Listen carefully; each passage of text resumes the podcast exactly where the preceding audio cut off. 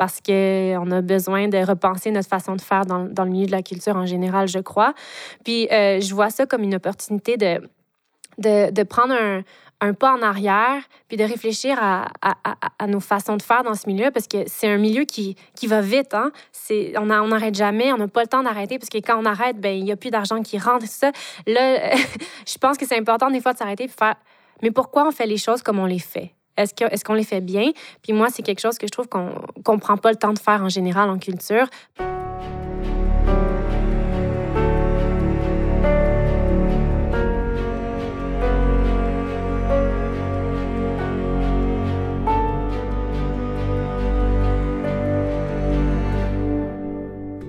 Bonjour, je m'appelle Cynthia Nourri et j'anime cet épisode de Culture durable, un balado sur les voies de l'art et de l'écologie produit par les Offices jeunesse internationaux du Québec. Dans cette série balado en cinq épisodes, on dresse le portrait de porteuses et porteurs de projets inspirants, de gens qui réfléchissent sur l'éco-responsabilité dans le milieu des arts et de la culture. On explore comment nos créatrices, créateurs, penseuses et penseurs de la relève peuvent réduire l'empreinte écologique de l'écosystème culturel comment elles et ils envisagent de changer les mentalités et quelle est leur vision du futur. Dans cet épisode, on se demande comment les artistes de la scène musicale peuvent créer et partir en tournée de façon plus éco-responsable avec notre invitée Laurence Lafonbonne. La musicienne s'est directement intéressée à cette question et est passée à l'action à travers sa pratique personnelle et la création du mouvement Artistes citoyens en tournée. La crise environnementale actuelle nous force toutes et toutes, à divers degrés, à nous interroger sur nos pratiques de consommation et sur leurs impacts. Il en va de même pour les artistes de la scène d'ici et d'ailleurs, entre autres lorsqu'ils prennent la route à notre rencontre. Par exemple, l'an dernier, le groupe Coldplay a refusé de parcourir la planète de spectacle en spectacle pour son nouvel album tant qu'il ne parviendrait pas à mettre en place un modèle de tournée plus écologique. Par contre, il faut dire que la formation rock avait donné plus de 122 concerts partout à travers le monde pour sa tournée précédente. Plus près de chez nous, les Cowboys fringants ont planté plusieurs dizaines de milliers d'arbres au cours de la dernière décennie, et tout ça pour compenser le carbone émis par les millions, et je dis bien les millions de kilomètres parcourus, non seulement par leur équipe, mais aussi par leurs spectateurs. Et il y a aussi le groupe Qualité Motel qui a même expérimenté en 2019 une mini-tournée écolo en voilier. Au-delà de ces quelques illustrations, il y a un grand nombre d'actrices et d'acteurs du milieu culturel qui semblent animés par les mêmes questionnements. Comment réconcilier leurs identités d'artistes et de citoyens éco-responsables? Et encore mieux, comment transformer cette préoccupation en force créative? Nous avons le plaisir d'en discuter avec Laurence Lafont-Bonne, multi-instrumentiste, autrice, compositrice, interprète et réalisatrice, Laurence porte plusieurs chapeaux. On la connaît principalement au sein du duo de musique pop électro Milk and Bone et plus récemment avec son nouveau projet solo Soft Fabric. Laurence est aussi avec nous aujourd'hui en tant que cofondatrice du mouvement ACT ou artiste citoyen en tournée. Bienvenue en studio, Laurence. Merci, ça me fait vraiment plaisir d'être avec toi. Donc, tu as lancé le mouvement ACT en 2017 avec la collaboration de Aurore Courtieux-Boineau et de Caroline Voyer. Et le but de cette initiative-là, c'est de promouvoir des pratiques éco-responsables dans le milieu des spectacles et tout spécialement dans le contexte des tournées. Tu as expliqué que c'était une façon pour toi de réconcilier tes préoccupations de citoyenne à ta vie de musicienne sur la route. À quel moment est-ce que tu t'es rendu compte qu'il y avait un écart pour toi entre ces deux identités-là? Euh, je, me, souviens, en fait, du moment précis où il y a eu un déclic dans ma tête. Euh, je pense que j'ai toujours été préoccupée par ces questions-là. C'est quelque chose qui m'a toujours créé beaucoup d'angoisse, en fait. Euh, puis, puis je pense que le déclic, ça a été vraiment une scène après un spectacle puis on dirait que devant moi, tout s'est mis en spectacle. Puis là, je voyais les techniciens ramasser à coups de balai les, les bouteilles euh, à peine entamées, les bouteilles d'eau, puis les mettre dans, la poubelle. Puis c'était super grossier comme image. Puis je me suis dit, OK, c'est ça qu'on fait. C'est ça, c'est ça des spectacles en général. C'est pas la première fois que je vois ça. Là, c'était comme dupliqué par 10. Donc, c'était vraiment... Euh, ça m'a choqué sur le coup.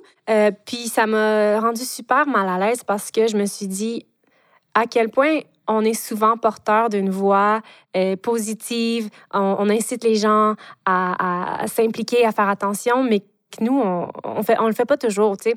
Euh, puis c'est là que je me suis rendu compte que l'artiste, souvent, on, on, suit pas toujours euh, nos babines, mettons. fait, que, à ce moment-là, j'ai fait, j'ai deux options. Soit, soit je fais quelque chose, soit je fais rien, puis je continue à, angoisser, puis je me suis mis à, à, faire des recherches et tout ça. Puis pour me rendre compte que je ne trouvais pas les outils dont j'avais besoin pour créer des changements réels. Donc, euh, c'est là que j'ai approché Aurore et Caroline, qui, elles, sont euh, incroyablement euh, fortes et ils ont plein de connaissances en environnement que moi, je, n'avais et n'ai toujours pas comparé à eux. J'avais besoin d'elles pour, pour faire du concret. Puis, est-ce que c'est quelque chose de leur côté, Aurore et Caroline, qu'ils avaient déjà entamé comme démarche avant que tu arrives avec cette idée-là? Ben, je pense que les astres étaient alignés parce que Aurore avait contacté Caroline deux semaines avant moi avec la, même idée en tête. Euh, Aurore avait déjà travaillé dans le, milieu du spectacle aussi. Donc, euh, on, est allé vers la même personne parce que Caroline, voyez, c'est un peu une, sommité en environnement puis en événementiel. C'est la personne ressource. Donc, euh, donc ouais, je pense que c'était là qu'il fallait que ça prenne vie, clairement. Caroline, justement, Voyer, qui est la directrice du Conseil québécois des événements éco-responsables et aussi du réseau des femmes en environnement. Donc là, ça a formé ce magnifique trio de femmes qui nous a amené le, mouvement ACT. Concrètement, ACT, en fait, propose un guide en trois niveaux qui donne des pistes aux artistes pour intégrer des pratiques plus respectueuses de l'environnement, autant pendant, avant et après leur tournée. Donc, on peut penser un peu au classique. Donc, encourager les équipes à refuser des bouteilles d'eau puis les produits à usage unique, diminuer le kilométrage parcouru et la consommation de carburant, mais aussi des choses en tant que public auxquelles on pense peut-être moins, comme éteindre le matériel électronique après les tests de son. J'imagine que tes propres spectacles euh, de Milk and Bone ont été un super terrain d'expérimentation pour mettre en pratique puis développer le guide. Mm-hmm. Peux-tu nous raconter un peu comment vous y êtes prise avec euh, l'autre moitié du duo, Camille Poliquin, puis l'équipe pour rendre vos tournées plus éco-responsables? Oui, ben ça a été intéressant en fait parce que je pense qu'en en le mettant en application, c'est là que je me suis rendu compte aussi qu'est-ce qui est facile, qu'est-ce qui est plus compliqué. Euh, on a commencé, euh, puis c'est un peu ce qu'on essaie de faire avec Axe, c'est d'encourager les gens à y aller à son rythme, puis graduellement parce que euh, je pense que les gens souvent sont freinés à, à, effectuer du changement parce que ça, ça a l'air trop gros d'un coup. Euh, donc, c'est un peu la, façon de procéder qu'on essaie d'encourager avec ACT. Donc, c'est ce que j'ai mis en application aussi avec Milk and Bone. Donc, on a commencé avec les bouteilles d'eau parce que c'est un changement assez facile à faire. Mais à la dernière tournée qu'on a faite, là, on s'est mis à parler aussi avec notre, label, puis ceux qui font la production du spectacle, et d'essayer d'éviter l'avion, de prioriser le train beaucoup plus, on a compensé nos, nos, gaz à effet de serre. Euh, donc, ça, c'est sûr que c'est de l'investissement en plus. C'est devenu, euh, avec le temps, beaucoup plus un travail d'équipe avec notre euh, maison de disques. On a, on, a, eu un dialogue aussi avec nos techniciens. On a fait des demandes très claires aux salles de spectacle de, de quel genre de tournée on fait, que ça soit clair que c'est notre démarche et tout ça. Puis, c'est difficile de tout faire, d'être parfait. Pour, pour moi, j'ai pas réussi encore, en tout cas. je le dis tout de suite. Euh, mais je pense que l'important, c'est que du moment où tu as, adopté une nouvelle pratique, que ça fait partie de ton quotidien, ben il n'y a plus de raison de retourner en arrière. Puis à ce moment-là, c'est quoi la prochaine chose que je peux changer positivement? Donc, je le vois un peu comme des, petits défis qu'on se lance graduellement. Puis, ben, on va juste on va faire de mieux en mieux à chaque tournée. Un peu comme on est plusieurs à l'aborder aussi en tant que citoyen, finalement. Ben, un artiste est un citoyen, puis c'est ça que je trouve beau de la chose, c'est que euh, c'est un peu, un, peu comme ça qu'on l'a vu aussi, les choses que tu changes dans ton environnement de travail ou que tu changes à la maison, ça devrait se refléter au travail à la maison. C'est la même chose. On n'a peut-être pas le même rôle sur une scène qu'à la maison, mais au final, euh, moi, oui, je suis, une, je, suis je suis une artiste, mais je veux dire, je, suis une citoyenne aussi mm. euh, au quotidien. C'est ça, je, sentais qu'avant, il y avait un clash entre ce que je faisais à la maison puis ce que je faisais au travail. Le but de tout ça, c'est de, de s'assurer qu'il y a une continuité dans, dans les changements qu'on fait.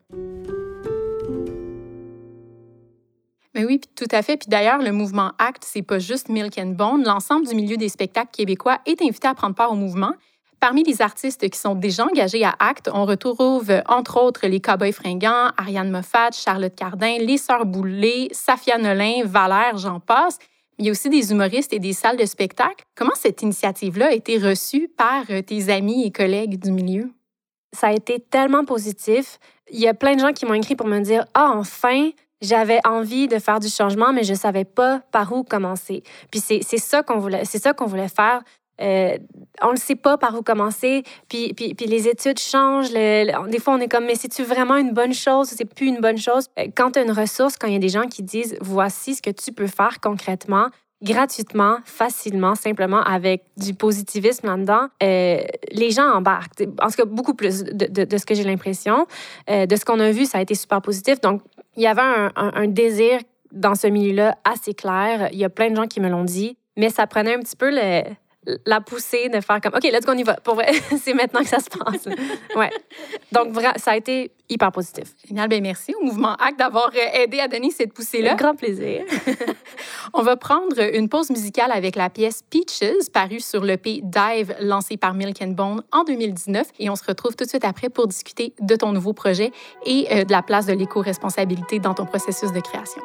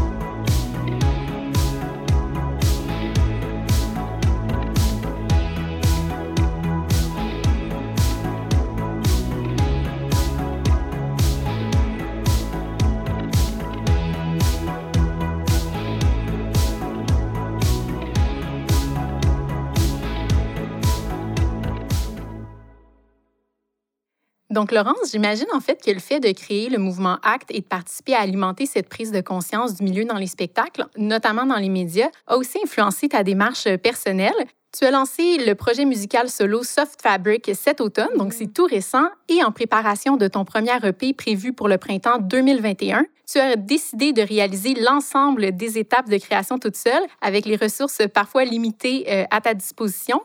Où est-ce qu'est né, en fait, ce désir-là d'autonomie dans ta pratique? Je pense que c'est deux choses. Je pense que c'est un, désir de, de m'affranchir de, des barrières mentales que, que, je me mets en tant que femme dans ce milieu-là.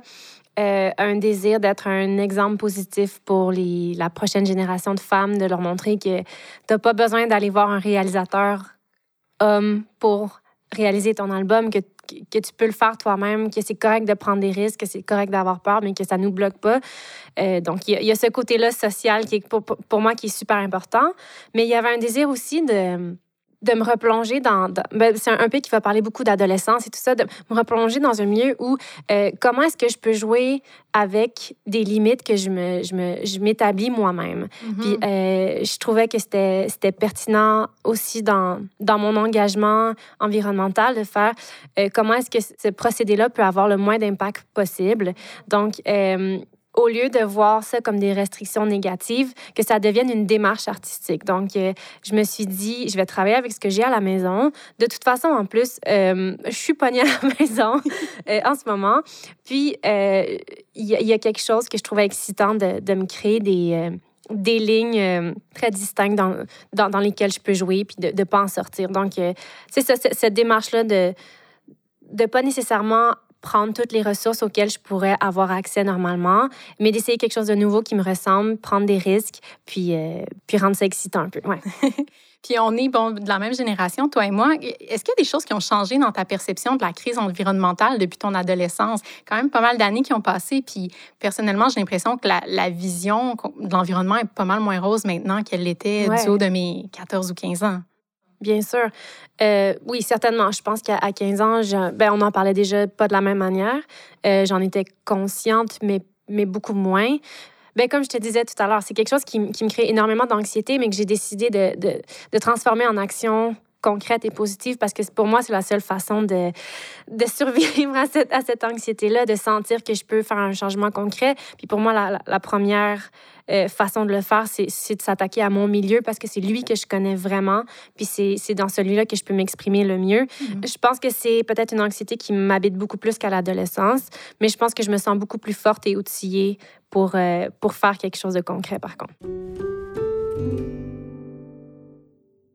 définitivement pas la seule. Je suis sûre que ça rejoint aussi beaucoup de, nos auditeurs et auditrices. Puis justement, bon, tu as mentionné que tu t'imposes des restrictions dans ton processus de création pour Soft Fabric. Il y a certaines de ces restrictions-là qui sont éco-responsables. Peux-tu nous en parler un peu puis nous expliquer comment ça alimente aussi ta pratique créative? Oui, euh, mais je te dirais que ça, je pense que c'est quelque chose qui va évoluer tout le temps. Mais par exemple, concrètement, ce que ça, peut faire, outre euh, travailler avec, avec les instruments et le matériel que je possède à la maison ou que je peux emprunter facilement sans acheter du neuf, c'est quelque chose euh, que je vais faire. Mais par exemple, j'ai décidé que pour mes produits dérivés, j'allais, je suis allée dans des friperies, puis j'ai choisi à la main quelques morceaux, je les ai lavés, puis là, je vais travailler avec une artiste locale qui va, elle, les transformer pour faire des vêtements euh, soft fabric, mais qui sont tous uniques, faits à la main, faits à Montréal, puis réutilisés comment est-ce que cette contrainte-là peut devenir quelque chose de super excitant, d'original, qui peut inspirer les autres? Puis, tu sais, j'espère que de faire ça, parce qu'il y a certainement des gens qui l'ont déjà fait, euh, mais moi, j'en ai pas vu vraiment. J'espère que les gens vont s'approprier cette démarche-là. Je veux inspirer du monde à faire la même chose parce qu'on a besoin de repenser notre façon de faire dans, dans, le milieu de la culture en général, je crois. Puis, euh, je vois ça comme une opportunité de, de, de prendre un, un pas en arrière, puis de réfléchir à, à, nos façons de faire dans ce milieu, parce que c'est un milieu qui, qui va vite. Hein? On n'arrête jamais, on n'a pas le temps d'arrêter, parce que quand on arrête, ben il n'y a plus d'argent qui rentre tout ça. Là, je pense que c'est important des fois de s'arrêter et faire, mais pourquoi on fait les choses comme on les fait? Est-ce qu'on les fait bien? Puis moi, c'est quelque chose que je trouve qu'on ne prend pas le temps de faire en général en culture, probablement dans beaucoup de milieux, mais je parle de la culture parce que c'est mon milieu. Mm. Euh, donc, euh, c'est, je pense que c'est un arrêt qu'on a besoin de, de, faire, puis euh, de se poser des questions assez importantes. Oui, c'est intéressant aussi de voir que, bon, il y a des artistes qui parlent beaucoup d'environnement dans leurs chansons. Il y en a d'autres qui vont jusqu'à le refléter dans leur démarche aussi en tournée ou en création. Mais c'est possible de faire un et ou l'autre oui, puis chaque humain, chaque artiste est différent. On peut pas imposer les mêmes choses à chaque personne parce que, euh, par exemple, euh, moi, je suis, instinctivement, je parle pas d'environnement dans mes chansons. C'est pas qui je suis comme artiste.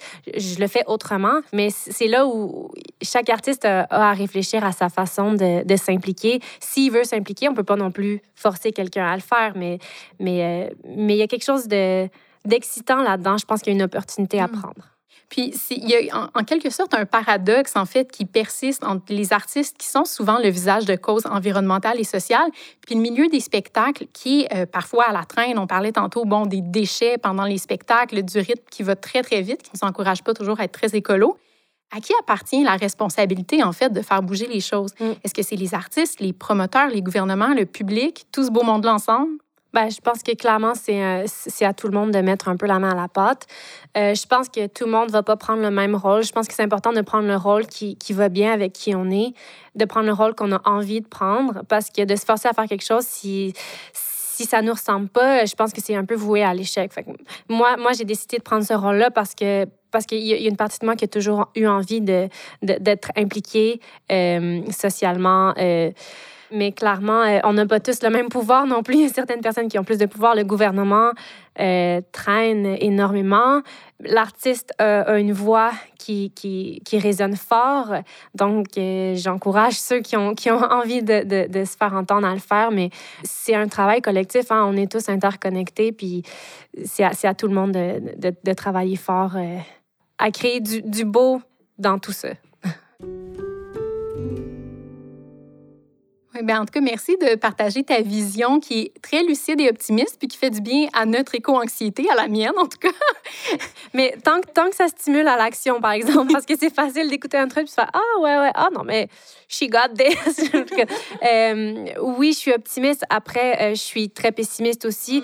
mais j'ai envie d'inspirer positivement les gens à, se dépêcher puis à, être créatifs dans leur façon de, de, faire du changement. Et à leur mesure, oui. Mm-hmm.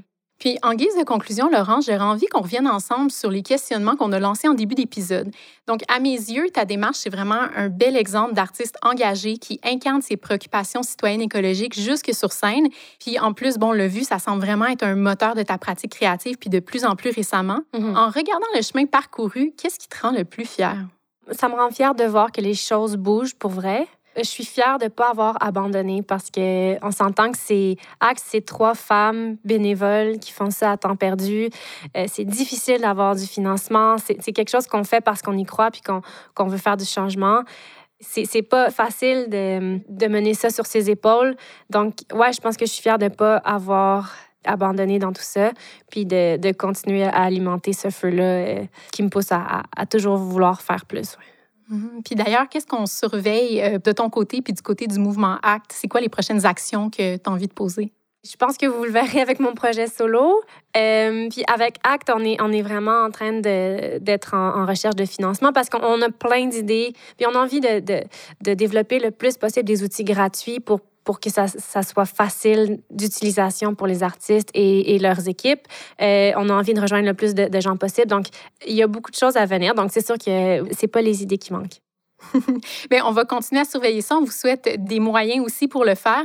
Merci beaucoup, Laurence Lafonbonne, pour ce partage. Puis les auditeurs et les auditrices qui veulent en savoir plus sur les artistes qui participent au mouvement ACT et pourquoi pas s'en inspirer peuvent visiter le www.act-tour.org et le guide ACT est disponible sur cette page-là et c'est gratuit. C'est bilingue aussi. Et bilingue. on aime ça. Laurence, on va également surveiller le lancement de ton EP euh, sur ton compte Instagram, donc lolibone avec deux L, et euh, sur la page Facebook de Soft Fabric. Et on va aussi se croiser les doigts euh, pour pouvoir retrouver très prochainement nos artistes préférés dans leur tournée éco-responsable. Oui. Merci, Laurence. Culture durable est un balado produit par les Offices jeunesse internationaux du Québec en collaboration avec la maison de production Grand Public. Cet épisode a été enregistré au studio Madame Wood à Montréal. Nous tenons à reconnaître que nous nous trouvons sur le territoire traditionnel non cédé des Guanyan-Gewaga, qui a longtemps servi de lieu de rassemblement et d'échange entre les nations. Cet épisode a été réalisé par Laurie Mathieu Bégin et monté par Albéric Fiol. Je m'appelle Cynthia Nourry, merci de nous avoir écoutés et à bientôt.